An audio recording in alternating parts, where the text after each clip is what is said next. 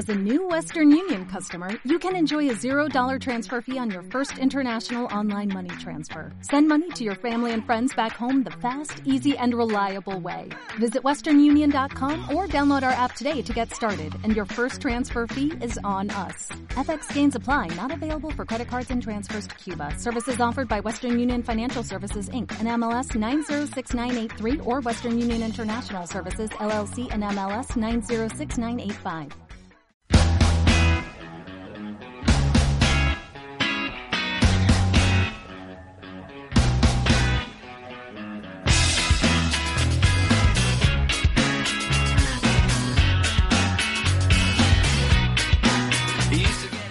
Bienvenidos al club. Aquí comienza el capítulo 145 de NBA Adictos.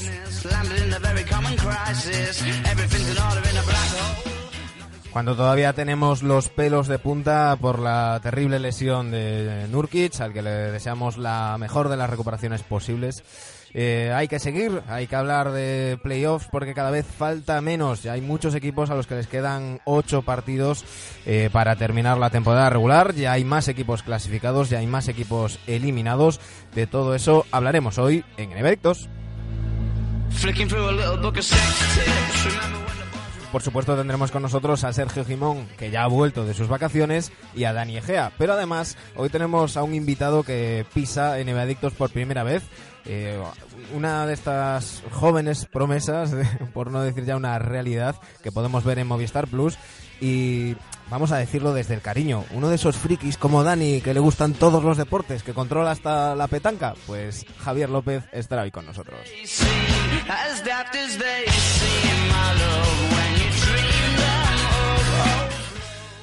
Sergio, Dani, ya estáis por ahí, ¿verdad? Ya estamos por aquí. Buenas tardes desde Tarragona. No sé si le habrá hecho mucha gracia a nuestro invitado en la comparación que acabas de hacer, pero bueno.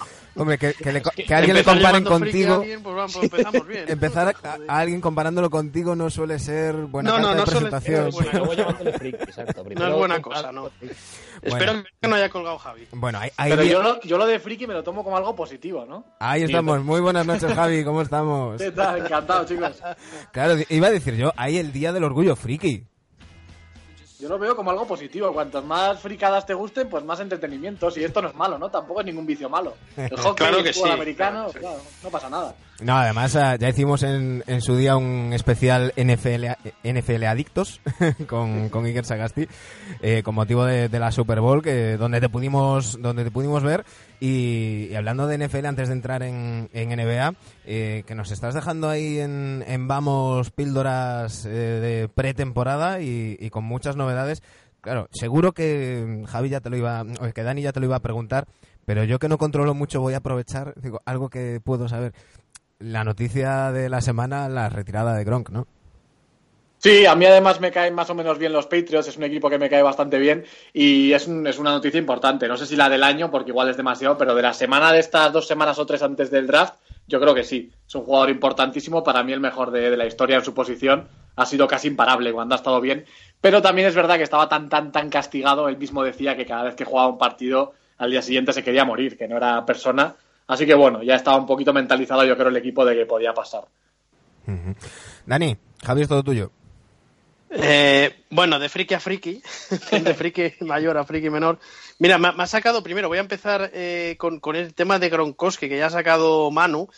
Eh, bueno, yo que también soy muy NFL adicto, si tuvieses que comparar la carrera de Gronkowski en cuanto a trascendencia en la liga, eh, importancia y demás, con alguien de la NBA, para que estos ingenuos que no saben de NFL lo tengan en comparativa, ¿quién dirías que podría asimilarse en la NBA? No digo como jugador, evidentemente, digo como importancia eh, que ha sido este tío en la liga, ¿no?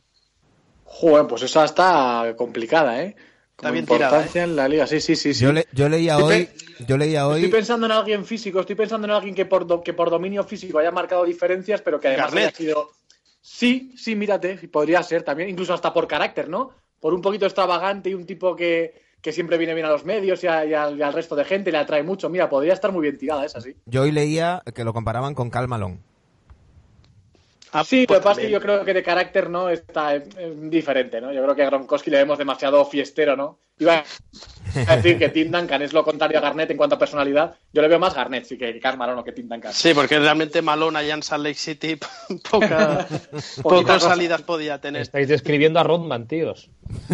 Sí, pero bueno, deportivamente nah, muy, muy superior, ¿no? Sí. sí. sí, sí, sí, Bueno, vamos con el test. Cinco preguntas rápidas eh, para que la gente, quien no conozca a Javi López, ¿de qué equipo eres NBA, Javi?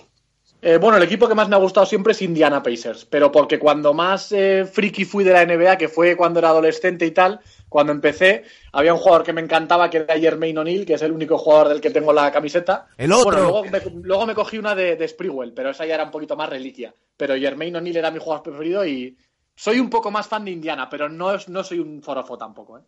El otro, Y entonces tu... Sí, y, no. y, entonces, ¿tu jugador, ¿tu jugador preferido de todos los tiempos? Germain, Germain, sí, sí, Germain el otro, ¿eh? Sí. Oh. El otro Neil, eso es. El otro Neil. Eh, no sé si te pilló, yo creo que no. Pero entre Magic Johnson y Larry Bird, ¿con quién te hubieses quedado? ¿O cuál eh, es no, el que no me viéndolo... pilló, no. Me pilló ya muy, muy demasiado pequeño. Pero, hombre, yo creo que por gusto de baloncesto y tal, Larry Bird me quedo. Aunque entiendo que la mayoría de gente prefiere a Magic Johnson. Pero ahí, ahí te ha tirado tu, te ha tirado tu vena Patriot ahí. ¿eh? Eso es, mi vena Boston, sí. o, eh, o, vena Indiana también. O vena Indiana, sí, sí. Uh -huh. También, sí. Bueno, la, es que la River, bueno, eh, nacido en Indiana, en el estado de Indiana, ¿verdad? Uh -huh, de la Universidad de Indiana, Indiana y, y, eh, ¿Crees finales. que veremos algún día un All-Star fuera de Estados Unidos barra Toronto? Y ya pensamos ya no en ir a México, pensamos ya en rollo Europa, rollo China. ¿Crees que eso es factible de aquí poco? No, yo creo que de aquí a 5 o 10 años no lo veo. A menos de 5 años no lo veo ahora mismo, la verdad. Me resulta complicado. Y última pregunta. Eh, si tuvieses la oportunidad de entrevistar a alguna personalidad de NBA, no tiene por qué ser jugadores, pueden ser entrenadores, eh, comisionados, árbitros, eh, incluso alguien que no esté entre nosotros ya fallecido, ¿a quién te hubiese gustado o te gustaría entrevistarle? Eh, a mí me gustaría Kobe. Yo creo que como personalidad y como icono y figura y tal, yo creo que es el que más me ha, me ha impresionado. Es verdad que pues me gustaría Novisky también, pero no sé, yo creo que los españoles los ves un poco más cercanos. A mí yo, yo diría Kobe, de estos últimos 20 años, Kobe Bryant. Muy, muy interesante. La verdad es que eh, Kobe tiene, tiene, tiene para, para hablar. Por cierto, eh, antes de que nos metamos en, en harina con, con Javi, muy interesante. Eh, los que controléis un poquito inglés, eh, buscad el, el podcast de, de Bognarowski, el programa que le dedica a Pau Gasol, la, la charla que tienen hablando de toda la carrera de Pau. Es muy, muy interesante y está, está la verdad es que, es que muy bien. Eh, le presenta como eh, tengo conmigo al futuro Hall of Fame. Bueno, yo creo que eso no lo duda nadie, ¿no? Que, que, que, Gasol merece ser Hall of Fame. No, yo creo que no. La verdad es que Gasol tiene un respeto en Estados Unidos que es tremendo.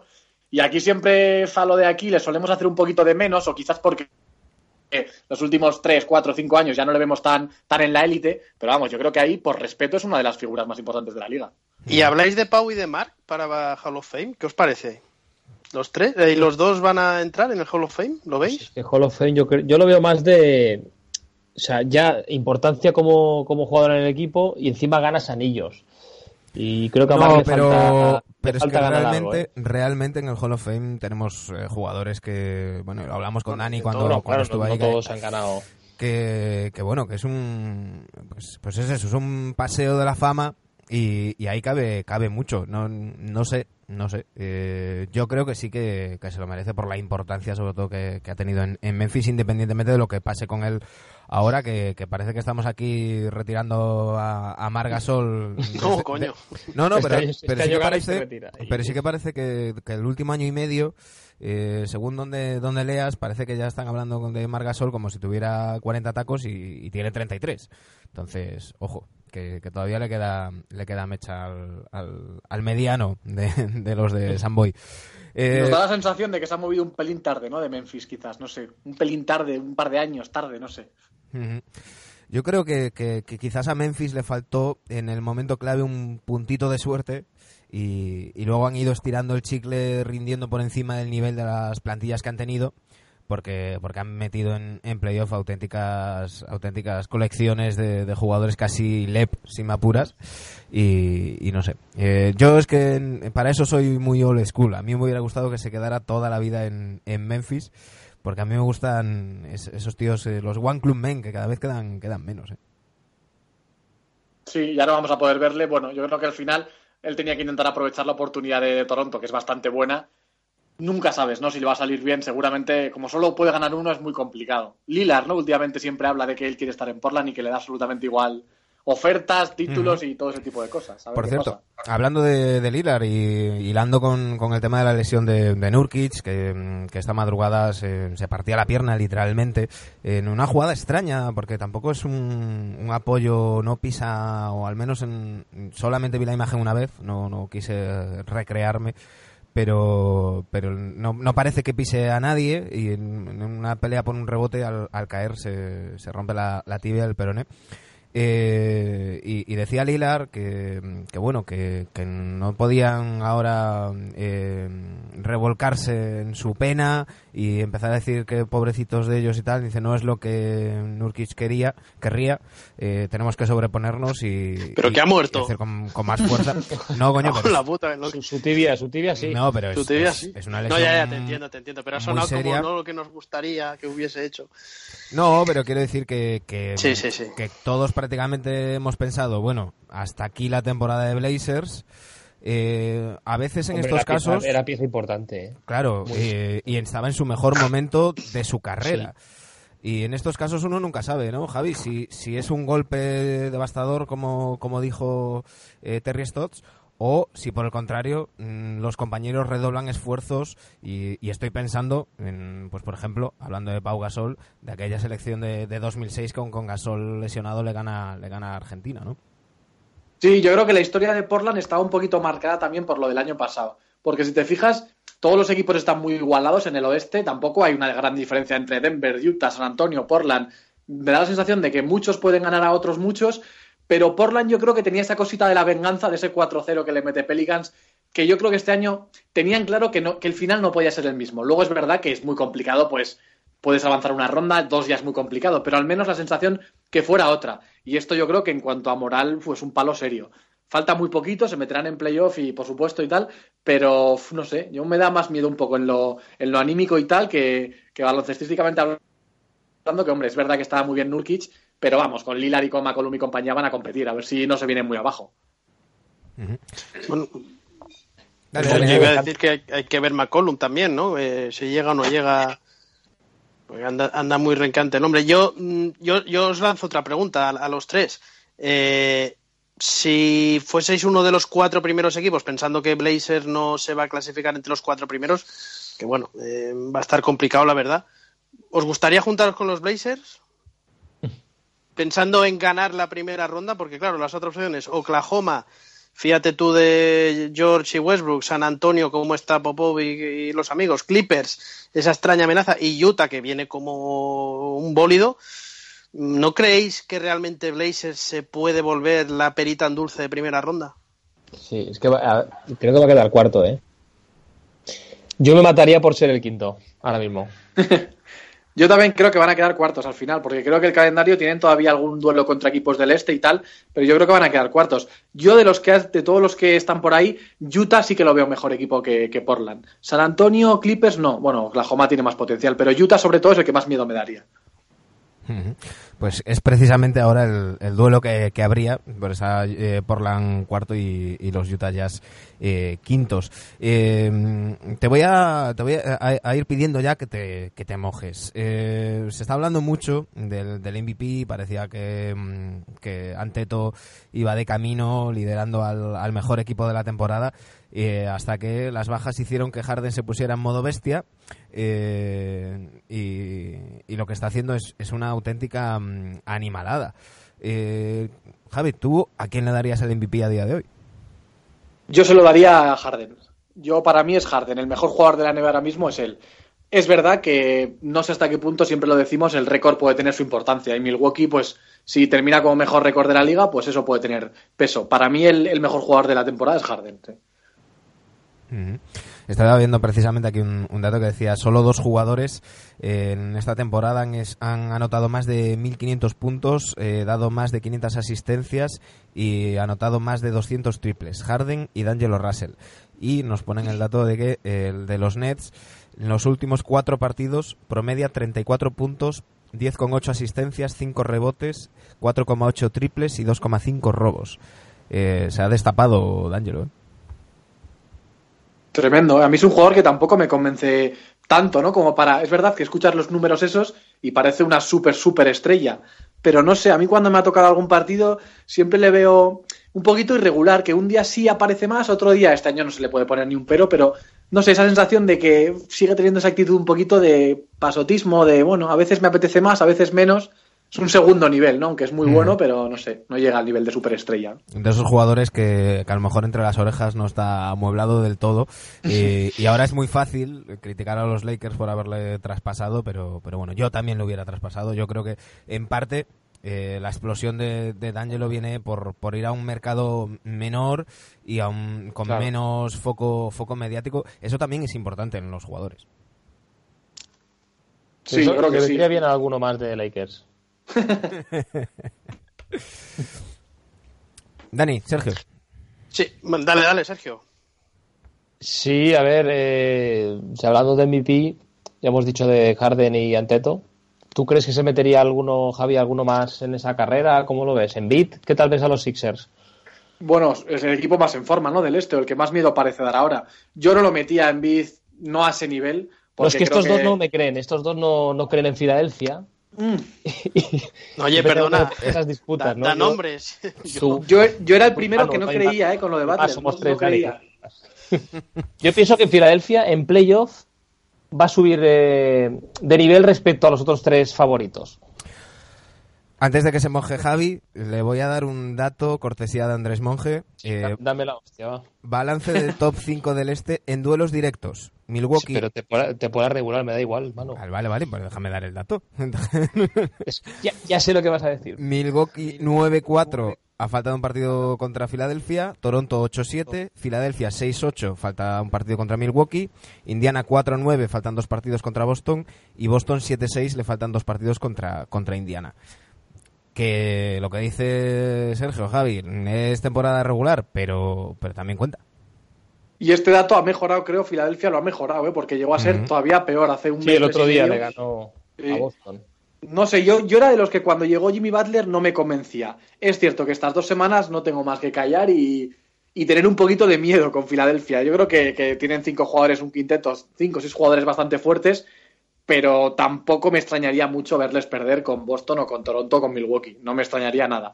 O sea, no, está todo muy igualado. La verdad es que este año pues, seguramente sea el año que más mola el este, ¿no? Las, semis, del este pintan, las semis del este pintan genial, ¿eh? Y la primera ronda de que se junte con Indiana. Con Indiana.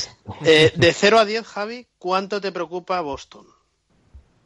Yo ya he dicho desde hace tiempo que, bastante me preocupa a mí. Sí, hay que decir que, eh, Javi, Dani mm, fue el primero en decir que le preocupaba a Boston y engancharon ocho victorias seguidas, justo después. De sí, pero, ahora, pero ahora no dices eh, el desastre del último día con Charlotte y demás, no sé, bueno. Aquí. te, preocupa realmente Boston? Eh, no, no mucho, no mucho, la verdad. Seguramente igual luego llegue primera ronda de playoffs si juegan contra Indiana y piense que, no van a tenerlo fácil, pero no me preocupa, no sé. Creo que sí que es un equipo que por, sobre todo por el estilo, por cómo defiende y por cómo está entrenado, sobre todo también por el entrenador, creo que es un equipo que va a más en playoffs seguro. Luego no sé si les va a dar, ¿eh? porque es cierto que, oye, el año pasado mismo, que se quedaron a un partido de la final, también en primera ronda con Milwaukee van con el gancho, o sea que tampoco les ha sobrado nunca. Pero no, preocuparme mucho, mucho, no, la verdad que no. Bueno, hoy hay unas declaraciones de Irving que parece que cada vez que pillan una racha negativa, ¿no? Eh, no sé si hay tan tan buen ambiente como, como podría esperarse en ese vestuario, no lo sé. Eso es verdad, ¿eh? lo de Irving no parece del todo claro que que, que, no, que sea un tipo que está creando buen rollo, ¿no? No da esa sensación tampoco, de que esté tan, pues tan cómodo en la franquicia. Si hablábamos de... Creo como queden quintos, porque Indiana... Fue el otro día lo vi contra Denver y, no, no, no, los metía a Indiana entre, entre la lucha, pero joder, Milan que bien está. Qué bien está entrenando. Hablamos muchas veces y sobre todo mm, ciertos aficionados hablan de, bueno, ¿no? Con- cuando, cuando tu jugador favorito no consigue éxitos, enseguida se tiende a decir, claro, es que juega con una banda. Este año eh, hay varios equipos que están demostrando que sin estrellas y con bandas, entre comillas, se puede estar en, en puestos de playoff. En el oeste tenemos el caso de, Clippers, eh, claramente. Y en el, en el este tenemos el, el caso de, de los Pacers eh, o, incluso el, el caso de, de, Brooklyn o, o- los Pistons. Eh, es muy importante el, el entrenador. Es muy importante. Yo creo que casi todo el mundo piensa que Boston, yo por lo menos la gente con la que coincido mucho, con Piti Hurtado sobre todo, que me toca todos los jueves, él está convencido, por ejemplo, y siempre me lo explica, que cuando tú tienes un factor tan diferencial en el banquillo y tienes a uno de los tres, cuatro mejores entrenadores, eso cuando llegue el momento decisivo te va a dar algo más, ¿sabes? Porque al final la temporada regular es muy, muy larga, pero en enfrentamientos donde ya la táctica, el, el scout, todos los detalles van a cobrar importancia. Eh, Hay mucha gente que piensa que ahí Boston tiene las de ganar, por ejemplo. Y Macmillan lo ha y, y al final los entrenadores que son muy buenos, o Popovich, todos desahuciábamos a San Antonio ya y ahí están. Sí, ¿no? Otro año más, otro año más y son, y son 22. Dani. Eh, bueno, ahora, ahora viene mi, mi- mi parte más friki. Eh, hemos visto que eres, ahí, lo estáis deseando, redactor de, bueno, eh, narras partidos NBA, narras partidos NFL. No sé si te vamos a ver el año que viene narrando ya partidos por fin los domingos, porque eh, yo tengo que decir que en la Super Bowl pues fue una gra- grata sorpresa oírte narrar el partido de la, de la final. Y también haces partidos de NHL. Es así, Sí, lo, ¿no? pri- lo primero que hice, lo primero que hice fue la NHL. Es cierto que ya los últimos dos años y medio creo que son, que no, no tenemos los derechos en, en Movistar Plus, pero cuando llevaba menos tiempo, lo primero que hice de deporte americano fue el hockey. Hice unos cuantos partidos, no sé si fueron 10 o 15, tal, algunos de playoff. Y sí que me gusta mucho, la verdad es que tanto la NFL como el hockey, por diversión, me, me encantan, me encantan al nivel de la NBA, o sea, muchísimo. La Por NBA cierto, la seguí desde un poquito antes, desde más joven, pero sí. Por cierto, le tengo metido dinero a, a Tampa Bay, campeones de la Stanley Cup. Lo dejo, ¿no? Ahí no toco nada. No, no toques No toco nada. porque es lo más probable. ¿Se puede hablar de pero, apuestas, pero en el hockey, No, yo te iba a pero en el preguntar. hockey como en el hockey es complicado pronosticar, ¿eh?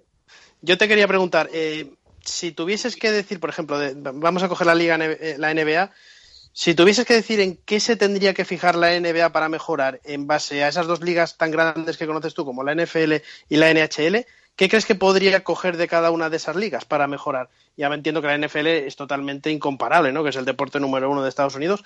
Pero, hostia, tú, sabiendo tan de cerca cómo son esas dos ligas, ¿qué dirías? Oye, pues eh, a lo mejor Silver se tendría que fijar en esto, cómo hacen, cómo hacen estos tipos estas cosas. Bueno, sí, la NFL no tiene, no tiene mucho que ver. Fíjate, se han fijado ya en lo del, en lo del draft para el All-Star, que es una cosa que la NHL había hecho justo antes. Es Como tres, cuatro Ajá. años antes lo hizo. Y se han fijado y bueno, le han dado otro aire a, a ver cuánto dura, ¿no? El All-Star, pero le han dado otro aire. Yo el problema que veo es que lo que te decí- que está relacionado con lo que te decía antes, el hockey es tan, tan físico y tan rápido, al final importa tanto el factor físico y la suerte, los rechaces, eh, la intensidad, todo ese tipo de cosas, que por eso hemos visto muchos años en los que un seed número 8, un equipo que entra como octavo, puede ganar la Stanley Cup. O sea, eso es- no, es, no es tan raro. En la NBA las diferencias como son más grandes es complicado. O sea, al final uno recuerda cuando los Warriors aquellos de Baron Davis eliminaron a Dallas, pero eso no es que no es normal, o sea, es muy muy complicado. Entonces, ¿cómo mejoras la igualdad? Eso es muy muy complicado. ¿Algún detalle extra deportivo? Pues la verdad que no, no se me ocurre. Yo no veo mucha mucha diferencia. Son dos ligas que se juegan con el mismo número de partidos y tienen un, un formato más o menos similar. No, no veo muchas diferencias, en verdad. Que se dejen pegar como en el hockey. Ellos, bueno, encima ya hay mucha gente, ¿no? Y Vaca- no lo no agradecería. claro. cosas. Sí, sí, a Ibaka le gustaría esa idea. Vaca da like a esta frase.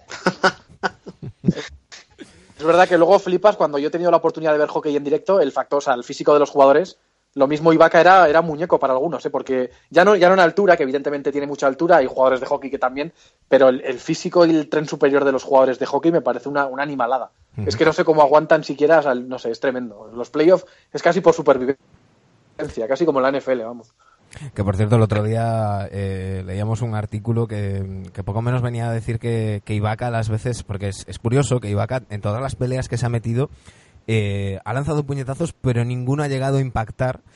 Y el artículo decía que eso podría estar Como hecho sus- a propósito. como sus triples. No, no, decía que eso podía estar hecho a propósito porque eh, está estudiado que el baremo de la NBA a la hora de sancionar las peleas es mucho más duro si el puñetazo impacta que si no. De hecho, eh, mucha gente se pregunta por qué las, las, las sanciones a, a Ibaka han sido tan ligeritas, eh, más siendo reincidente, y la NBA ha explicado que es, que es, que es por eso, ¿no? Porque aunque ha soltado puñetazos, no, no ha llegado a, a dar, ¿no? Y decían que poco menos que, que lo que quería era mm, asustar, y entonces soltaba el brazo, pero sin apuntar, ¿no? Es- es- es De todas, de todas formas, yo cuando vi lo de Marcus Smart, por ejemplo, es verdad que dices, joder, lo de Marcus Smart no, no tiene comparación, aunque sea un empujón, no tiene comparación con lo de Ibaka, y lo de Ibaka pareció bastante. Por tres partidos me parece poco, ¿no? Sí, sí, muy poco, muy poco. Agarrarle Muy el poco, cuello es, es increíble. Pero bueno, Oye, Javi, ot- otra, otra pregunta. Eh, ahora, servicio de investigaciones. Cuéntanos un poco qué hiciste en noviembre del 2016. Joder. Noviembre 2016. 16. Ah, bueno, un viaje, sí. He hecho, he hecho un par de viajes. He hecho un par de viajes. Que Es que con- estuviste en San Antonio, ¿verdad? Estuve en San Antonio. partido. Sí, estuve en San Antonio. Es que con los con la gente del trabajo, compañeros de, de otros programas de fútbol y tal, o sea, compañeros, amigos, vamos, de la edad también, eh, se nos ocurrió hacer un, un viaje por Estados Unidos en plan rollo road trip, pero en plan de a la aventura. O sea, que un poco la excusa era el deporte, pero en el fondo lo que íbamos era, pues eso, a salir, a comer bien, a tal, a, a ver un poco la cultura. Y No, fui- no sigas, en- no sigas. Sí, fui en enero de, en enero de, de 2016 un- unos días a Nueva York, que ahí tuve la oportunidad de ver un derby de hockey, por ejemplo, y tal. Y luego ya sí que hice dos viajes, hicimos dos viajes muy, muy grandes. Éramos siete, siete amigos. Uno en, en noviembre del de 16 y otro en noviembre del 17. El 16 fue por Texas, estuvimos en Austin, estuvimos en San Antonio viendo a Gasol, estuvimos en Dallas viendo bueno, el rodeo, bueno, de todo. Y el siguiente fue en Las Vegas, San Francisco y Los Ángeles la de- hace un año, sí. ¿Y qué tal el ambiente ahí en San Antonio para ver un partido de los Spurs? Pues bien, la verdad que bien. Es verdad que en la NBA todo está montado muy, muy parecido. ¿eh? Cuando vas a ver a los Warriors o vas a ver a, a Brooklyn, por ejemplo, que he estado y, y le ves a San Antonio, eh, es todo muy parecido porque está todo muy estandarizado. Están las cheerleaders, el espectáculo en los tiempos muertos, pero es una ciudad que me gustó particularmente y esperaba menos. Una ciudad que no parece tener mucho, bastante ambiente latino, hay mucho mexicano, mucha gente de origen mexicano, pero a mí me, gustó bastante. La verdad que es una ciudad bonita y eh, aquel día no estuvo nada bien Gasol, no era uno de los primeros partidos de la temporada y no estuvo bien, pero era uno de los primeros partidos, además, que jugaba allí. Y la ciudad, la verdad, que me gustó, no me, no me, des- no me desagradó nada. Y el pabellón de Brooklyn, por ejemplo, es una pasada, ahí sí que recomiendo con creces ir. Eh, hay que recordar, eh, ya lo decías tú antes, que te tenemos los jueves con, con Piti Hurtado eh, ahí dando, dando el callo, ¿no?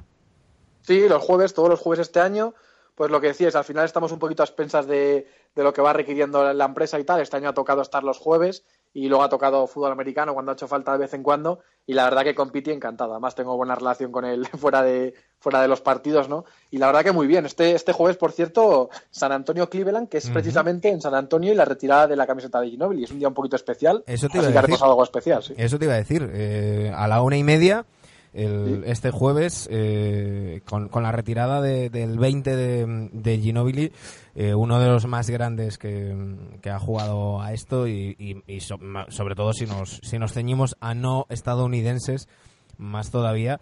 eh, va, va a ser muy bonito eh, ver, ver toda la ceremonia. Eh, no sé si habrá murciélagos por ahí.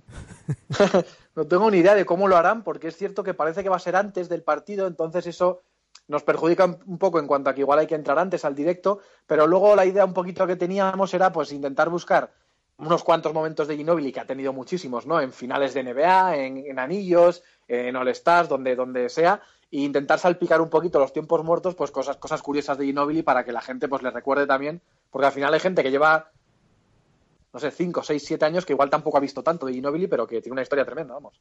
Yo, te- yo, yo, si se aceptan peticiones, yo quiero el tapón a Harden. Por ejemplo, mira, por ejemplo, no había caído. Pues esa era una, una de las más nuevas, pero no había caído en esa. Mm. Pues la veremos, seguro, sí, sí. Y, y, hay- y no hay que olvidar el, el MVP que le robaron, porque para mí se lo robaron en 2005. Esas finales de, de Ginobili fueron una auténtica barbaridad. Sí, yo recuerdo de, ese, de esa final el pase ese que le mete desde la esquina a Robert Horry en el quinto partido, ¿no? que luego al final acaban ganando, ese que juegan en Detroit. Pero esa, esa final yo creo que es la de a nivel individual la mejor suya. Yo creo que ahí sí que se lo podía haber llevado. Mira, hablando de, hablando de ese, hablando de ese, de ese triple, mira, de- tengo, tengo aquí un audio, eh, a ver si, si os suena de algo. Balón, balón para Ginobili, Ginobili, Orri.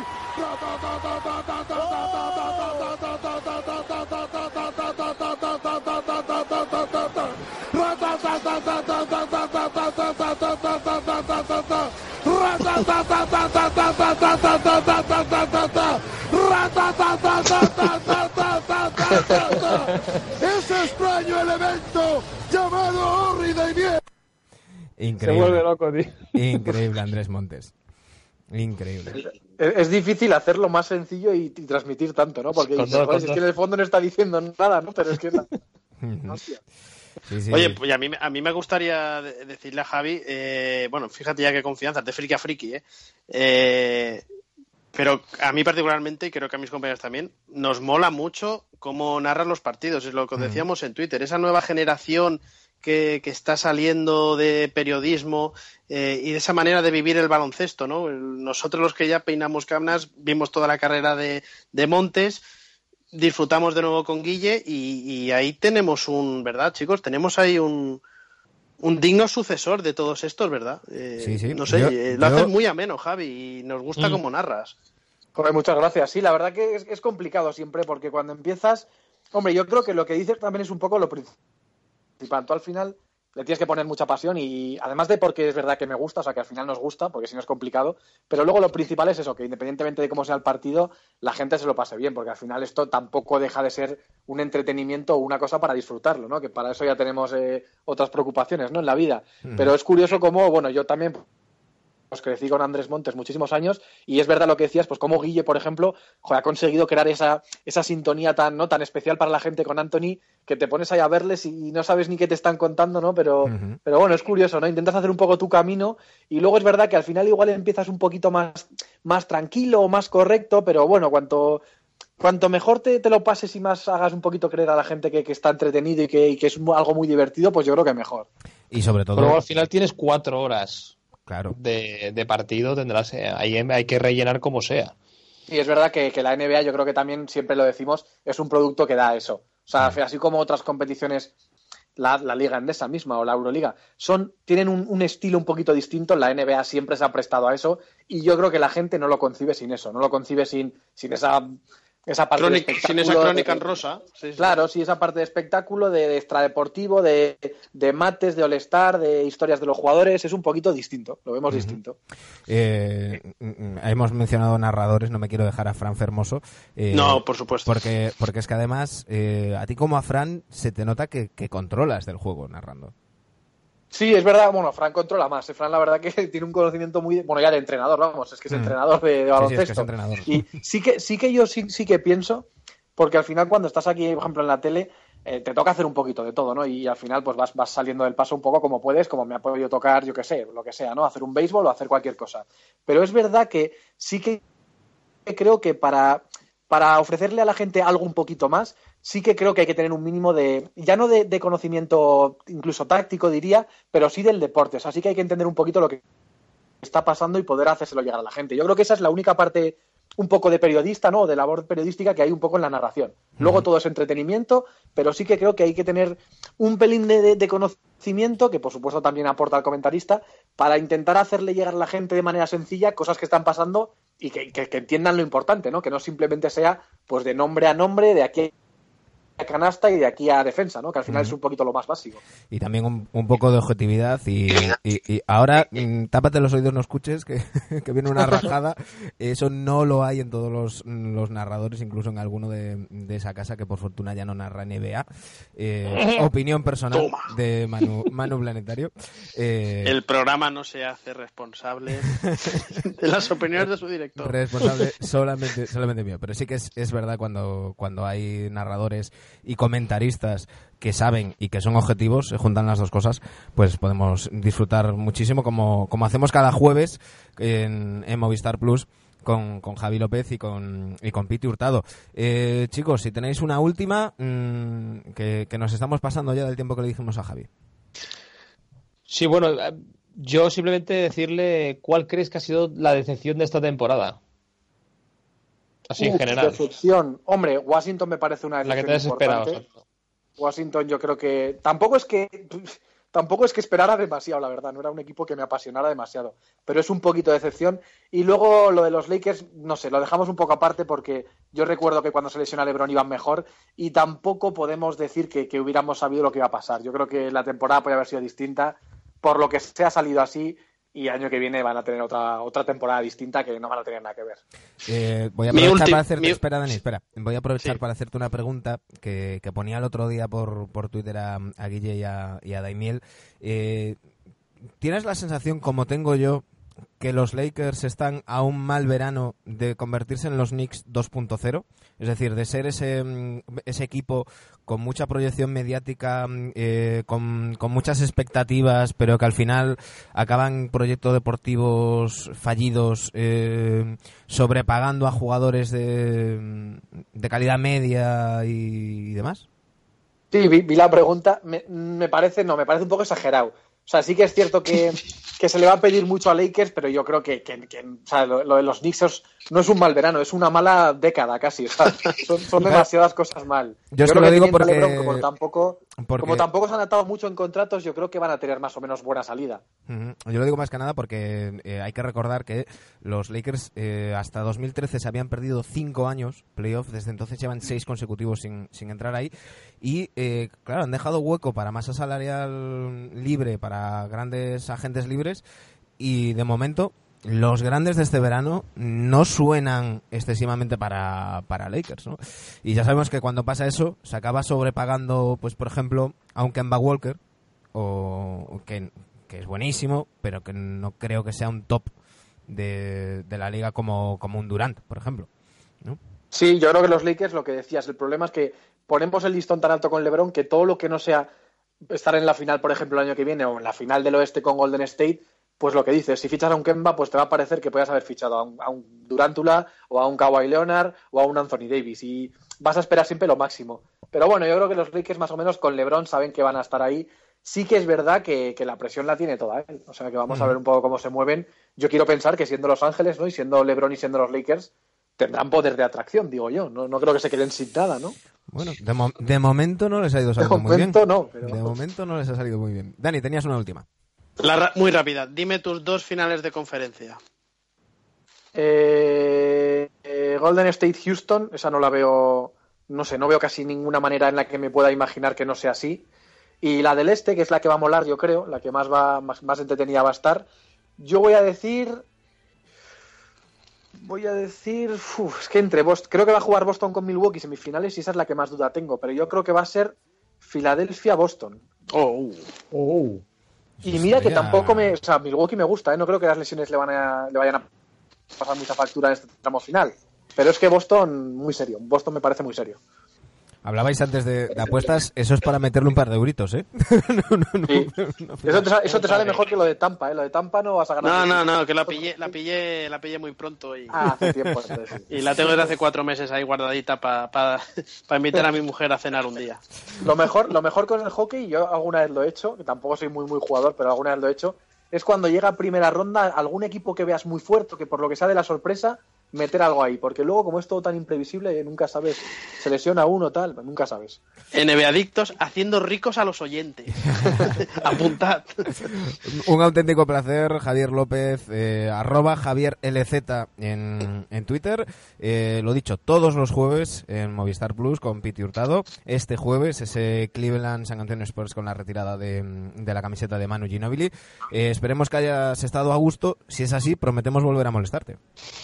Sí, sí, encantado, por supuesto. Al final, siempre lo digo, pero cuando también he hablado en algún podcast de NFL y tal, joder, todo el trabajo que hace muchísima gente de po- podcast, de, de grupos de amigos, de juntarse, al final esto enriquece mucho el mundo del deporte americano, me parece vital. Porque me parece que es un mundo que todavía sigue entrando mucha gente en él y todo lo que sea sumar, me parece la verdad un acierto total. O sea, es, es entretenidísimo. Pues muchísimas gracias, Javi. Un fuerte abrazo. Un abrazo a vosotros, muchas gracias. Chao.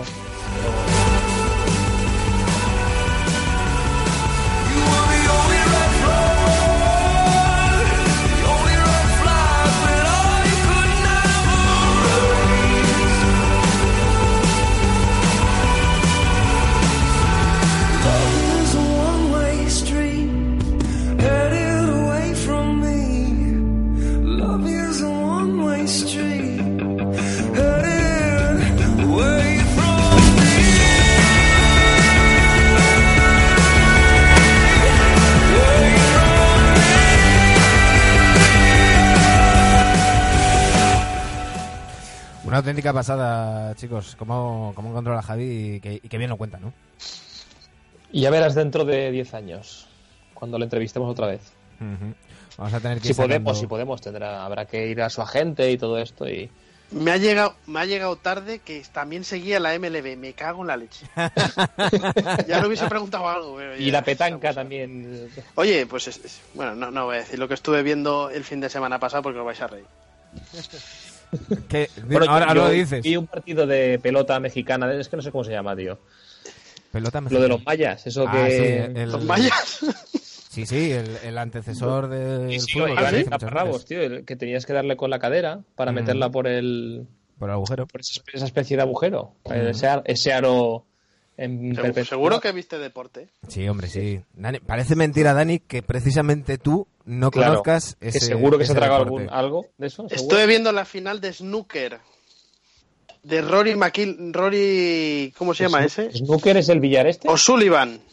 Ronnie O'Sullivan. Venga, ¿de qué queréis hablar? Va. Snooker. Estoy, Lo sabe todo, tío. estoy buscando el, el deporte maya, es a ver si encontramos el, el nombre. Juego de pelota mesoamericano. Sí, y el que ganaba era el capitán del equipo que ganaba era decapitado.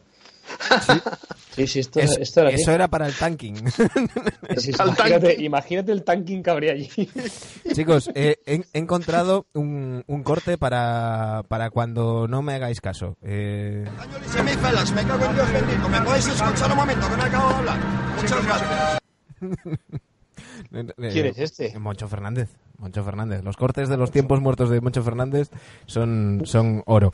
Eh, chicos, tenemos tiempo para mm, secciones y un ratito de tertulia. Como siempre, os doy a elegir. ¿Qué queréis primero? Que elija el guanche mexicano este. Guanche. Los guanches son argentinos. Los guanches son canarios, ¿no? Ah, sí, cierto. Canarios. Yo los mandaba a Argentina. O los mayas. Bueno, pues hablemos de esto ya, de paso, estáis hablando... Dale, dale con la sección. Ahí vamos con la sección de Jimón. No, eso es la sintonía. El programa de Gemón. Iros todos siempre.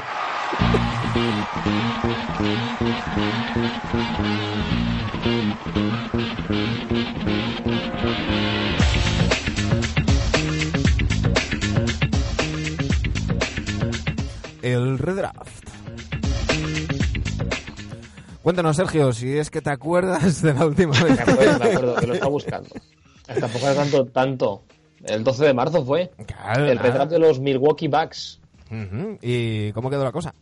Chris Paul, Eric Bledsoe, Clay Thompson, Antetokounmpo y Embiid. Que dijimos dinastía, pero más de la mitad de las votaciones le dieron como campeón NBA. Bien, Que bueno, bien, claro. canarillo, ¿no? Teniendo en cuenta el lastre, pues, pues oye. ¿Y con quién vamos hoy? Es verdad, es verdad. Pues hoy menos mal que hice los deberes y me queda uno solo. Tengo que volver a, a repasar, ¿no? Eh, Minnesota Timberwolves. Uy, Minnesota Timberwolves que no lo han hecho del todo muy bien. Sobre todo, bueno, la, más que nada por, por una lesión importante que tuvieron. Que ahora, ahora la diré. 2000 ca- el 2004 no, no tuvieron elección. 2005 Rashard McCanns en el 14 y pierden a Denny Granger con el 17. Denny Granger es un fijo también de esta sección. Que Sí, sí. bastante. Sí, como Anteto, sí. Y en 2006 el número 6 que fue Brandon Roy. hombre. Luego, bueno, traspasado a. No sé si jugó, no sé cuánto tiempo jugó en Minnesota, ¿eh? Lo recuerdo más en Portland, pero no sé si llegó No, a jugar fue, en fue Minnesota. traspasado a, a Portland y de hecho fue rookie, directo, rookie ¿no? del año a Portland, sí. Y lo que pasa es que luego, después de la lesión, sí que jugó unos años en, en Minnesota, si mal no recuerdo. Sí. Yo creo también. Porque sí que me suena haberlo, a- haberlo visto con la camiseta de. de- Minnesota es la vuelta de los dinosaurios. Derrick Rose, Brandon Roy, después de romperse por todos los lados. ¿eh? Los Timberwolves. Los Timberwolves. Te vas a reír de los Timberwolves porque es que la mitad de rondas son de. Ahora estar en Chicago. Eh, Brandon Roy, Pues, número 6. pues mira, eh, Brandon Roy, eh, efectivamente, no, eh, jugó en Minnesota la 12-13. eh, las, las cinco primeras temporadas las jugó en, en Portland. eh, la 11-12 no la jugó, se retiró por la, por la lesión y, y volvió a jugar la 12-13, pero ya no, ya no pudo más. Una pena porque tenía una clase Pero sí, pues tenía buena pinta, infinita. Tenía una clase infinita este chaval. Ujú, ujú. 2007 Cory Brewer en el puesto 7. Pérdida, bueno, pongo pérdida potencial Joaquín Noah en el 9, pero bueno, Brewer también apañado, jugador apañado. Sí. En 2008, para mí, una de las mayores cagadas que hicieron, que es, tenían el, el pick número 3 y seleccionaron a, a O.J. Mayo, que lo enviaron creo que a Memphis. Y perdieron a Russell Westbrook en el 4, justo uno después. Casi nada. Casi nada. casi nada. En 2009 voy a abrir una nueva, un nuevo hashtag de esta sección que es la cagada en grupo, porque, porque tienen, tienen cuatro, eh, atención, esta que está buena, tienen cuatro elecciones de primera ronda, cuatro. La 5 Ricky Rubio, seleccionan. La 6, que Ricky Rubio no, no llegó a, no, no fue ese año, luego fue más tarde, pero lo eligieron en el número 5. Con el número 6 a John Flynn, que también era Flynn. otro base. Hostia, sí. John Flynn y Ricky Rubio, 5-6. Luego Ty Lawson en el 18, otro base. Otro base. Y luego ya Wayne Ellington en el 28, ¿vale? Dejándose en el 7 a Curry. Eh, Dejándose en el 7 a Stephen Curry, que era ya un base. O sea, Se equivocó. seleccionaron a- Seleccionaron a tres bases pudiendo elegir a, a Stephen Curry. Cagada, mm, cagada Bueno, monumental. ¿no? Cagada que te cambia el sentido de la Bueno, franquicia. fíjate, Claro, porque dos- fíjate dos- dos años. Dos que te tenía plantas con Westbrook y sencillo, Curry. Dos tenía cierto sentido porque eh, Ricky ya había dejado entrever que no iba a irse a la NBA ese año, que iba a terminar su contrato con el Barça y luego iría. Entonces, La bueno, cagada es John Flynn. John Claro. Flynn, que ya no sé si, si está jugando. No, no, está retirado. Eh, aún lo estuve buscando el otro día Pues por, por otro tema. Eh, de, de Twitter, alguien estaba hablando de él en, en Twitter. Y, y llegó a jugar en China, llegó a jugar en Australia. eh, pero pero está, está ya, ya retirado. No, cagada. Luego en 2010 otra cagada porque seleccionan a Wesley Johnson en el 4 y pierden a de Marcus Cousins en el 5. Es que van de mal el, el Victory lo teníais ahí en tres años y, y mira, Mira, tengo, tengo los datos ¿Para de, Johnny Flynn. Eh, jugó en los, en los Wolves del 2009 a 2011, en los Rockets del 11 a- en la temporada 11-12, en los Blazers en, el, en 2012 y luego en Australia en los Melbourne Ti- Tigers la 12-13, en China en Sichuan Blue Whales la 13-14 Chicho. y terminó, Chichuan, chichuan. Chichuan. terminó su carrera en la Orlandina Basket en 2014, eh, retirándose, retirándose con 25 años. ¿En dónde? Orlandina. Sí. Orlandina Basket. ¿Qué es eso? Pues a ver. Algún equipo de alguna cárcel o algo, no sé. No, hombre, Eh, Joder. Es un, es un equipo de baloncesto italiano eh, de, de, de, mm, en aquel momento eh, efectivamente en la en segunda división estaba cuando jugó eh, este hombre en, él Bueno, eh, ya me he dejado a tres futuros Hall of Fame que se han dejado. En 2011, ya para acabar de rematar, eh, tienen el pick 2 y seleccionan a Derrick Williams y pierden, por ejemplo, a Kevin Walker en el 10 o a Clay Thompson en el 11. Tienen un ojo, el, el, el ojeador de Minnesota es para darle un premio. 2012 no, no tienen elección, 2013 Trey Burke en el 9, perdiendo en el 10 a McCollum, otro que tal. Y en el 2014 ya empiezan los Chicago, los Timberwolves que digo yo, porque selecciona a Zach Lavin en el 13, que es un buen, jugador. En 2015 su mejor elección hasta el momento, que es Carl Anthony Towns, con el 1. Ujú. En 2016 que a Chris Dunn en el 5. Y pierden a Buddy Yell en el 6 o a Jamal Murray en el 7. Perfiles base escoltas similares. Y luego al 2017 a Laurie Markkanen con el, con el pick 7, ¿no? que lo envían también directamente a, a Chicago. No sé si fue el intercambio de... si llego a saber que hablabas de, de Lauri Markkanen me, me hubiera bajado el, el rap este en finlandés que, que lo, está, lo está petando Pues bueno, Está si aquí he tenido, eh, en el quinteto he tenido que improvisar un poco porque no tienen alero. Y he puesto a Markkanen de alero, pero Stephen Curry, Russell Westbrook, Markkanen, Carl Anthony Towns y de Marcus Cousins. bien Muy, muy buen quinteto. Eso, muy buen. Eso es una barbaridad. Pues imagínate lo que, lo que, lo que han desperdiciado este Minnesota. Hay veces que hago la sección con tristeza. Voy haciéndola y digo, joder, macho, lo que está, Qué La- pena. los cagadores que están pegando. Estás por llamar a, la gente de Minneapolis. Bueno, eso, eso da para eso da panillo seguro, ¿eh? Yo creo que yo tiene, creo tiene que sí. sentido, Y- tío, y- es que- Una barbaridad, ¿eh? Yo creo que sí, yo Sí. creo que sí queda. sí, sí. Bueno, pues eh, vais a poder opinar esta noche en, en, en arroba nbedictosrc, eh, que por cierto, bueno, lo voy a dejar para el final. Arroba nbedictosrc, en Twitter ahí tendréis la encuesta eh, y podréis opinar hasta dónde creéis que llegarían estos Minnesota Timberwolves. Eh, hasta ahí el draft, vamos con The Best.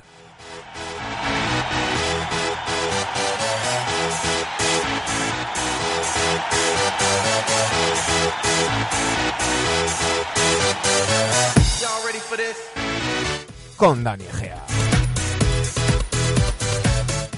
Cuéntanos, Dani. Semana pasada, pese a que los reversistas nos dijeron que votarían a Boston Celtics, Chicago Bulls del segundo tripito 83%, la dinastía de los años 60 de Celtics el 17%. Eh, no han escuchado a los mayores y, y, bueno, a ver, yo no me parece tampoco eh, que esté fuera de lugar que Michael Jordan pase ronda o este segundo tripit pase ronda, pero hostia, un 83-17, bueno, se podría discutir, ¿no? Venga, pues seguimos. eh, nos toca recordamos que dar- estamos en- dar números. no- ¿Cuántos quedan? no, bueno, todavía quedan. Estamos en la segunda ronda, pues eh, quedan unos pocos. Venga, decid un número, va. Del 1 al 16, Yo voy a decir el 2. el 2 que ya lo dijimos la semana pasada, Vale, pues el 3. Joder, Manu. que también está dicho. Madre mía. Joder. El 7. Venga, el 7 no está dicho. Pero yo iba a decir el 4 también estaba dicho. El 7, a ver. Nos han pedido que cambiemos la manera de hacer esto, pero no hay tiempo ni dinero. Nos vamos a la super prehistoria George Mikan. Ojo. Ojo, curvas, Minneapolis Lakers, Sí, sí. año 49, año del 49 al 54. No, Cinco no tengo ningún corte de audio para... No me digas. no, había no había Twitter. No, a ver, al- algo he debido encontrar. No he tenido mucho tiempo. El- el- como nos estabais eh, comentando, cambiar la manera de presentar los equipos en esta segunda ronda, he ido buscando audios eh, de algunos equipos que quedaban que quedan en liza. Eh, lo que pasa que, bueno, entre el trabajo y circunstancias personales no he tenido tiempo y tengo algunos cortes, como el que puse antes de, de Ginobili con ese pase a, a Orri, que, que es casualidad. Yo no sabía que íbamos a mencionar ahí a, a- esa jugada en concreto, como, como nos dijo Javi. Por eso la tenía ahí tan a mano. Y tengo alguna que otra que, que, que os iremos soltando y que yo creo que os, que os va a gustar. Pero de esta no tenemos nada. No. Estos Minneapolis Lakers que bueno ganaron el primer anillo de la NBA como tal después ya sabes que hubieron hubieron las primeras unificaciones entre la entre la BAA y la NBL de ahí nace la NBA pues el primer anillo de la NBA que es el año 49 lo ganan los Lakers que por entonces jugaban en Minneapolis no cinco anillos que ganan estos tipos tres que se los ganan a Syracuse que eran los antiguos Sixers y dos que se los ganan a nuestros Knicks y bueno, no vamos a entrar ahora a profundizar porque ya lo hicimos en primera ronda, pero bueno, eh, George Mikan, uno de los mejores jugadores de la historia, y yo del resto me suena mucho eh, de haber visto alguna cosa, ver Uy, Dani, del resto poco más podemos, ¿sí? que dijiste que te sonaba mucho a alguien, pero te perdimos. Sí, y nadie lo sabe. Ver, Bernd Mikkelsen. Y bueno, poco más podemos decir de aquellos Lakers que no hubiésemos dicho ya, ¿no? Eh, la única cosa, pues bueno, para quien no lo recuerde, lo de Lakers viene que son los lagos de la región de Minneapolis. En Los Ángeles Lakers, Los Ángeles no tiene ni un lago. Ni un lago. A lo mejor alguno Sí, tiene, bueno, alguno pero- tiene, pero Como eso no viene. Esa, esa es la historia que pasa como, como por ejemplo con los Utah Jazz, ¿no? Que eran de, Sí, o que eran Memphis, de que New. Orleans y- o los Memphis Grizzlies, que tampoco hay Grizzlies en, en Memphis, pero sí que va, va yendo el, el nombre con, acompañando a, a la franquicia. Eh, pues por un lado tenemos a esos primeros Lakers y Sergio, te toca a ti ahora decir un número. ¿Cuál digo? Eh, eh, el 11. El 11 que no está dicho. Muy bien. A la primera, sí me gusta. No, yo creo que a lo mejor tienes algún audio de esto, ¿eh? a ver. A Sam. Cassell, Kenny Smith, Clyde Drexler, Robert Ory, espera, espera, espera, espera, Olajuwon. Hostia. espera, espera, espera, espera, espera, ¿Tenemos algo? Espera, espera, Dime. espera, espera, espera, espera, espera. Para, para, la máquina. Es- escuchen. Este para Olajuwon, Olajuwon, lanzamiento de Olajuwon, canasta de Olajuwon. A ver si despierta. Hakim, de Dream. El bailarín de claqué del Cotton Club. Ahí Qué tenemos. grande, tío. El bailarín de claque del El Cotton claque Club. del Cotton Club. Pues sí, estos Rockets del 94-95 que ganan dos anillos, que son los anillos en los que el primero no participa Michael Jordan y el segundo Michael Jordan ya se incorpora a la liga a mediados de la liga, pero no llegan a las finales, ¿no? ¿Recordáis contra quién jugaron las finales? Eh, uy, ahora me... Contra- del Knicks, 94. con- contra los Knicks. Muy bien, Sí, sí, la la- primera es ante los Knicks 94 de contra Patty los Win. Knicks, pero la del 95 ahí me pilla. Los Orlando Magic, ¿no? De Shaq y, Sí, Cierto, señor. y- Penny sí, Hardaway. Porque Cierto, estos cierto. Magic son los que eliminan ¿no? A a, Jordan, a ¿no? Michael Sí. Jordan en los playoffs del 95. El, el primer anillo le remontan un 3-2 a los Knicks para ganar ese primer anillo. Y en eh, las segundas finales contra los Magic de O'Neill y Hardaway, pues un 4-0 brutal. Eh, bueno, hemos hablado de Hakim Olajuwon. Poco se ha hablado, yo creo que de Hakim Olajuwon, de la importancia que tuvo este jugador en la, en la liga en aquellos años, ¿no? Mm. De todos aquellos pivots, ¿no? Eh, un jovencísimo Shaquille O'Neal, pero pienso en Pat Ewing, pienso en David Robinson, Hakim Olajuwon, algunos que seguro me dejo. Yo creo que mucha gente minusvalora a Hakim, ¿no? Eh, y se queda más con otros nombres. Para mí fue el mejor pivot de aquella generación, sin ninguna Pues duda. te digo una cosa, Kobe Bryant ha publicado recientemente, no sé si, bueno, o lo he leído yo recientemente de su top 5 histórico y lo, y lo mete como pivote ¿eh? Mm. a Hakim, por ejemplo, a- por delante de Shaquille O'Neal y, y gente de esa de su época.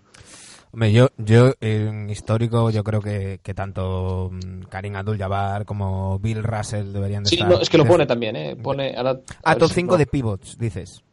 No, no, el... Sí, es, es que no sé, bueno, si luego, luego publicamos la imagen. Vale.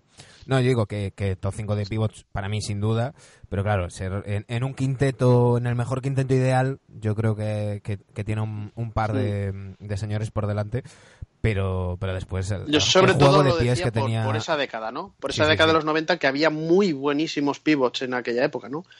Eh, para mí fue, fue el mejor de todos aquellos. Sí, sí. Entre Pat Ewing, entre el joven Shaquille O'Neal, como digo, no sé, ahora no voy a, ahora no recuerdo más. El almirante Robinson, que le recuerdo partidos de 70 puntos.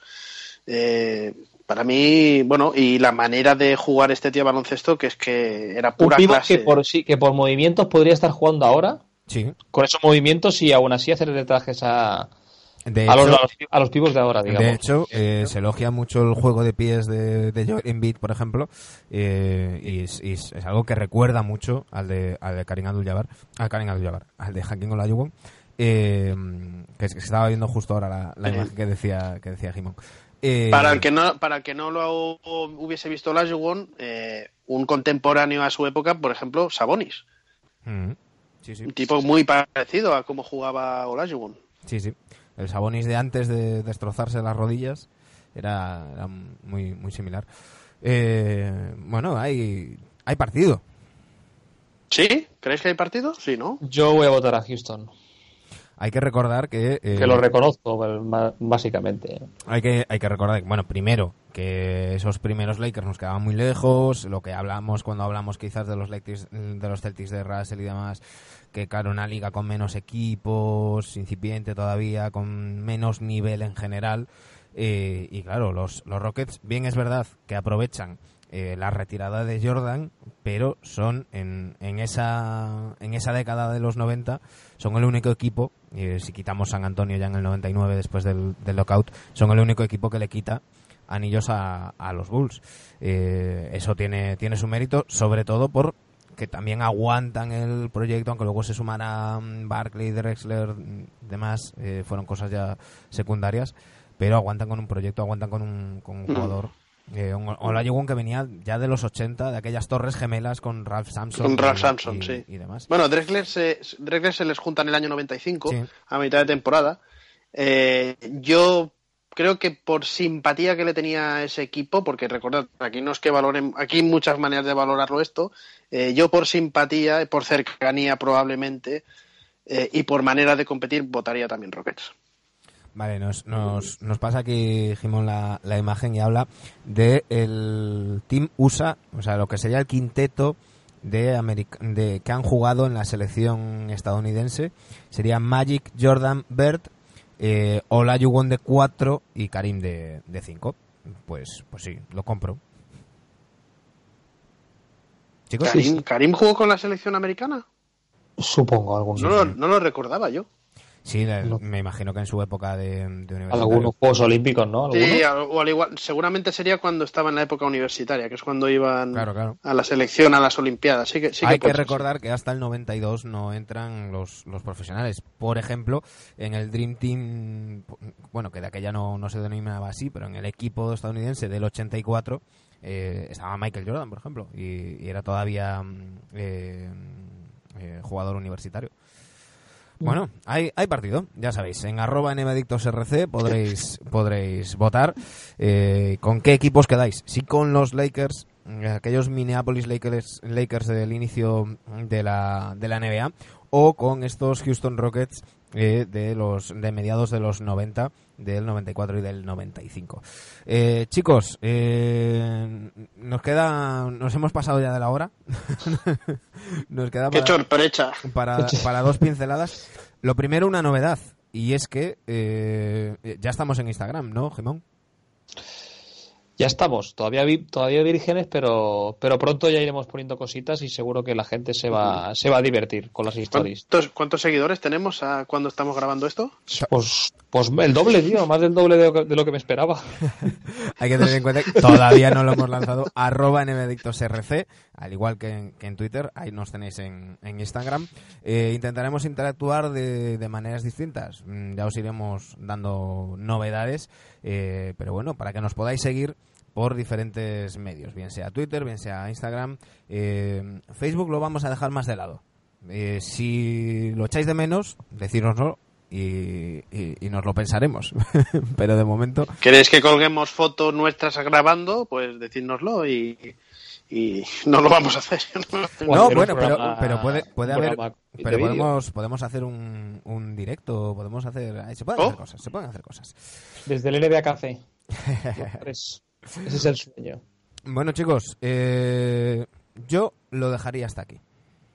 Eh, ¿Quedamos ahí bien? ¿O hay algún tema que se nos haya quedado en el, en el tintero que quedáis? Que Yo quiero criticar a todo programa de deportes futbolero que se ha pasado el día de hoy eh, Con las imágenes. con la imagen de, de la lesión de, de Nurkic. Yo, que- O sea, me parece, la- me parece lamentable. yo quiero aplaudir aquí en zona, por ejemplo, que directamente no lo han puesto. Correcto. Entonces, eh, yo creo que no hacen falta poner las, las imágenes. Todas las imágenes que se ven en medios estadounidenses son de mucha clase. Hay una foto en concreto que hay un pie de un jugador que justo está puesto de manera que no se ve la parte lesionada. Se ve a Nurkic en el suelo, mm, retorciéndose de dolor, pero no se ve absolutamente nada más. Eh, luego ya cada uno elige si Mm, quiere ver la ujú. acción o no. Eh, en, en días como hoy es, es tan sencillo como poner Nurkic Claro. lesión y vas a encontrar el vídeo. Eh, no hace falta ponerlo a alguien que simplemente entra a informarse a un, a un medio. Pero bueno, Yo iba a deciros, eh, mm, iba a decir que os llevaba la contraria, pero yo creo que me vais a entender que no os llevo la contraria. Yo creo que una cosa es informar y una cosa no deja de ser noticiable lo que ha pasado. Y hay muchas maneras de poner esa imagen Claro. y repetirla. Y yo creo que una cosa es informar como tendríamos que informar o los medios audiovisuales. Y hay muchas maneras de poner esa imagen, muchas maneras, y otra cosa es acarnizarse como hemos visto últimamente. Bueno, o sea, yo- yo, por mí, ok a poner una imagen eh, y cuidándola y, y viendo qué es lo que estás poniendo y lo que estás enseñando, sobre todo también a chavales y demás. Y otra cosa es, pues, repetir una detrás de otra, detrás de otra en el mismo programa. Yo no lo he visto, no lo he visto. eh, apenas veo canal generalistas, pero además es que hoy no, no, he te- no he tenido tiempo de, de verlo, pero me imagino que os referís a Pedrerol, a los Manolos y, y esta gente. Pero claro, es que cuando hablamos de buitres, ¿sabes? De, de gente sin principio, sin criterio y sin, hablando mal y pronto, sin puta idea, pues ¿qué queréis que os diga? Mm, Sí. A mí no me sorprende. Ha sido ahí. Y mi último apunte, ya que eh, Jimón ha hecho el suyo, mi último apunte es, eh, está emocionante por el este muchísimas cosas, pero también quién va a ser octavo. Miami, Orlando, eh, Charlotte me está encantando esta última semana, el partido que remontan a Boston, eh, Detroit, triple, eh, triple de, de Lamb. el triple de Lamb desde el medio campo, eh, que es una chufla, pero Sí. lo consiguen. Eh, Detroit está también a un partido y medio de quedarse fuera, lo mismo que Brooklyn. Eh, Orlando- va a estar emocionante rata. también esas opciones de, de playoff de Orlando y Charlotte. Sí, Orlando está en muy buena racha, lleva cinco partidos seguidos Mm, eh, también. ganados. Y ojo, algo que a mí mm, me, me gusta, porque fue un chaval que en su año de rookie me gustó mucho, Michael Carter Williams ha vuelto, ha llegado al roster de, mm, de Orlando en teoría para tener un rol casi marginal y el otro día se destapa con, con 15 puntos, con varios rebotes, varias asistencias y, bueno, sería bueno recuperar a ese, a ese jugador para, para la NBA, porque yo creo que ahí había, había madera. Y, y ya que me hablas de clasificaciones y de octavos, Oklahoma, a ver, no se va a quedar fuera, porque la ventaja que tiene sobre Sacramento es, es muy grande, o sea, es- no está matemáticamente, pero es cuestión de, de tiempo. Eh, pero no está en, en buena racha Oklahoma. Si nos fijamos en los últimos 10 partidos, eh, Oklahoma que ahora mismo es octavo, está 4-6, San Antonio está 8-2, los Clippers 9-1 eh, y, y los Jazz eh, 7-3. Eh, va a haber va a haber hostias por, Sí. por ver quién queda más arriba, quién, quién intenta evitar a los Warriors eh, para no quedar octavo, va a estar muy entretenido, pero que no se despiste Oklahoma. ¿eh? Oklahoma yo creo va un poco relacionado con el pequeño bajón que ha dado Paul George. Pequeño gran bajón, ¿eh? Sí. Bueno, porque, est- pero porque está a un nivel estratosférico. Da la sensación de que eh, se le- les vino demasiado pronto el estado de forma, ¿no? Y, Sí. y como que han caído ahora. Todavía quedan dos semanas y media, tres semanas de competición, ¿no? Pero, pero bueno, mm, sigo pensando, sigo pensando que quien hay que a quien hay que evitar en primera ronda, evidentemente, son los Warriors. Y el segundo yo también evitaría en todo lo posible a Houston. Sí. Coincido, coincido. Totalmente. Lo que pasa es que Hombre, la gente, esta, esta gente buscará ahora, sobre todo a Portland para ser quinto y, y si no, pues a Denver. Pero es que, Yo claro, es que a Portland no tengo nada claro que vaya a acabar cuarto. ¿eh? Yo veo a Utah embalados. mm, Ya, pero yo creo que que, Utah va a acabar cuarto. ¿qué ¿eh? quedan? ¿Siete partidos? ¿Cuán- Queda muy poco, ¿no? Y están a tres o cuatro de ventaja y tienen lo que ha dicho Javier. Bueno, a fecha de Hombre, quedan cinco o por el seis este. partidos. Utah todavía, embalados, pero ojo a los Clippers también, ¿eh? 9-1 Sí, los sí. últimos 10, 5 seguidos ahora. Eso sí que me sorprende. Necesitamos Eh, a llamar otra vez a Johnny Rogers. Sí. y, Que nos explique qué coño Algo pasa ahí, algo ha pasado. y, y Doc Rivers diciendo diciéndole a, a- a Charania, creo que era que, que leía hoy, eh, que bueno, que en ningún momento se planteó ni de coña irse, irse a los Lakers, que es que uno de sus mayores aciertos ha sido dejar la presidencia. Eh, recordemos que era no general manager porque es Lawrence Frank, pero bueno, era el presidente de operaciones de, los Clippers, además de entrenador. Y ahora es simplemente entrenador. Dice que, que ha sido una de sus mejores decisiones que tenían muy claro que querían entrar en playoff sí o sí, porque valoraban mucho más, eh, mm, primero, competir, crear una dinámica ganadora y una cultura ganadora en, en la franquicia, que, que conseguir un pick, porque consideran que de cara al verano que viene y la agencia libre va a ser mucho más atractivo para los jugadores recalar en un equipo con, con una cultura ganadora y, una solvencia que en un equipo que haya tenido pues un top 10 del draft. Bien dicho. Y bien dicho el zanjar el. O sea, Doc Rivers zanjar el, el tema, ¿no? Y, ¿no? y no dejar que se llene Twitter de humo como muchas estrellas para saber el futuro, ¿no? Un, un saludo a Kevin Durant. Exacto. Y por cierto, semana de retiro de camisetas. Marqués Johnson con Bucks, ha dicho Manu Ginobili. Y esta noche, cuando estamos grabando este capítulo, retiran el uno de Bosch. oh, En, en Miami. Ah, pues, En Miami, en Miami. pues, pues mira, a las, en Toronto, en Toronto también se deberían retirarlo. ¿eh? a las doce y media, eh, cuando son ahora mismo, eh, mientras estamos despidiendo el programa a las nueve y media pasadas, eh, pues nada, en, en un ratito os da tiempo de escuchar NBA Adictos antes de que, de que llegue ese partido de la retirada de, de la camiseta de, de Chris Bosh en, en Miami. Chicos, mm, un auténtico placer como siempre. Volvemos la semana que viene, ¿no? La semana que viene más. Vol- La semana que viene vamos a tocar cositas Vamos a tocar cositas. De calvos. ¡Ojo! Explícamelo, Dani, porque me estás dejando Cositas de calvo. Cositas de calvos. la semana Lo, que lo viene. pongo en Instagram, lo publico. Yo, yo no llevo, llevo eso, yo. A lo que quieras. Empieza a poner calvo por ahí. Bueno, eh, eh, a ver, no dejemos las cosas así. Intentaremos tener la semana que viene a nuestro amigo Rodrigo Azurmendi y hablar de los Lakers y de esa, de esa primera fallida eh, temporada de, de LeBron en la franquicia angelina. Eh, y, y vamos a intentar volver a los lunes, ¿no? Porque se supone que es nuestro día, chicos. A ver, el mexicano. El lunes que viene sin falta, ahí estaremos. Genial, pues el lunes nos vemos, chicos. Un fuerte abrazo. Un abrazo, hasta luego. Adiós, chicos. When the lights went out. When the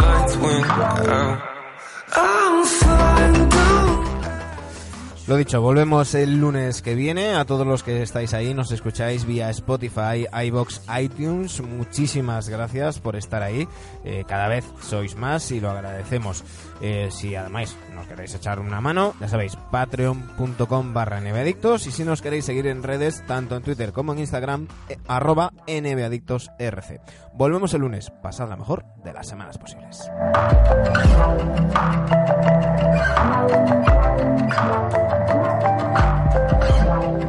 Up at night, feeling down. Am I all alone? Hide away from it all in a stranger's home. Is it me? Is it you? Can I trust myself? I need some help.